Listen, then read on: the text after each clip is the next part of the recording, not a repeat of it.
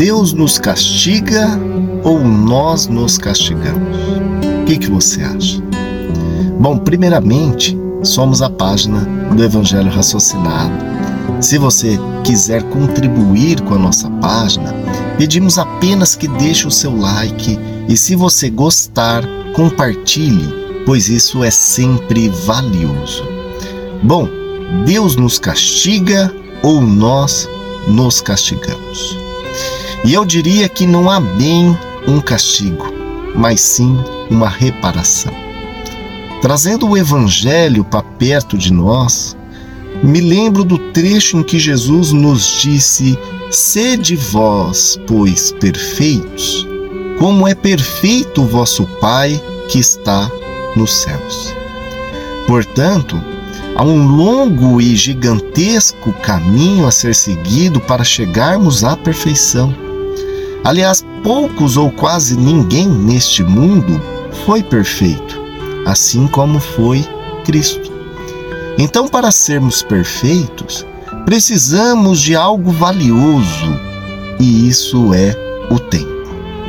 Uma só vida, para uns, é um sopro de minutos, dias, meses, anos, para outros 70, 80 anos uma só oportunidade para se chegar à perfeição, que seria ilógico. Seria o mesmo de não deixar uma criança repetir de ano na escola, quando reprovada, quando ela não vai bem, a fim de aprender a lição, adquirir conhecimentos para avançar na sua jornada. Por isso, o tempo. A natureza não dá saltos. E é interessante, pois, compreendendo isso, faz todo o sentido que Jesus disse a Nicodemos, quando ele diz: "Ninguém pode ver o reino de Deus se não nascer de novo". Ou seja, ter o tempo para repetir a jornada, repetir o ano, tempo para errar, reparar, aprender e evoluir. Portanto, quando erramos, nós mesmos marcamos em nossa consciência o nosso desvio. Por isso a consciência dos atos ela é extremamente relevante.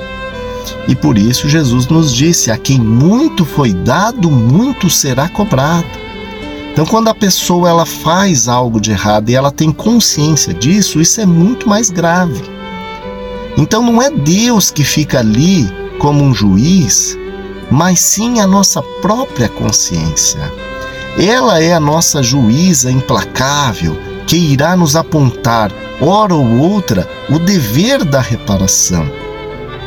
E como a reparação ela é dolorida, pois nos faz passar por sofrimentos que nós causamos a outras pessoas ou a nós mesmos, temos a sensação de ser um castigo. E ainda, quando o orgulho é enorme, Culpamos a Deus por essas fases, ou a má sorte, a má estrela, achando que há um castigo de Deus. Mas recordemos as palavras inesquecíveis de Jesus, a cada um segundo as suas obras. Ou seja, nós nos castigamos, pois o plantio é livre, mas a colheita é obrigatória. E eu sei é difícil pensar que uma fase muito difícil que estamos passando tem culpa em nós mesmos, consequência dos nossos atos, dos nossos hábitos, pensamentos, vibrações dessa vida ou, quiçá, de outras.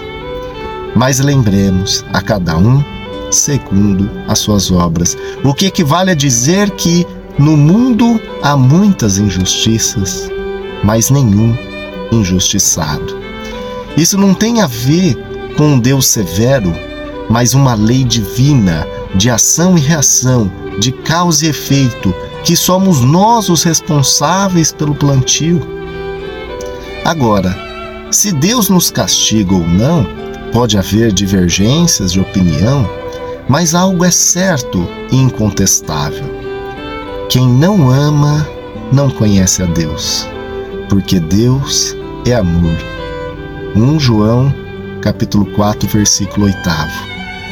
E como ele nos ama, ele nos espera, ele nos oportuniza o resgate de nossos erros.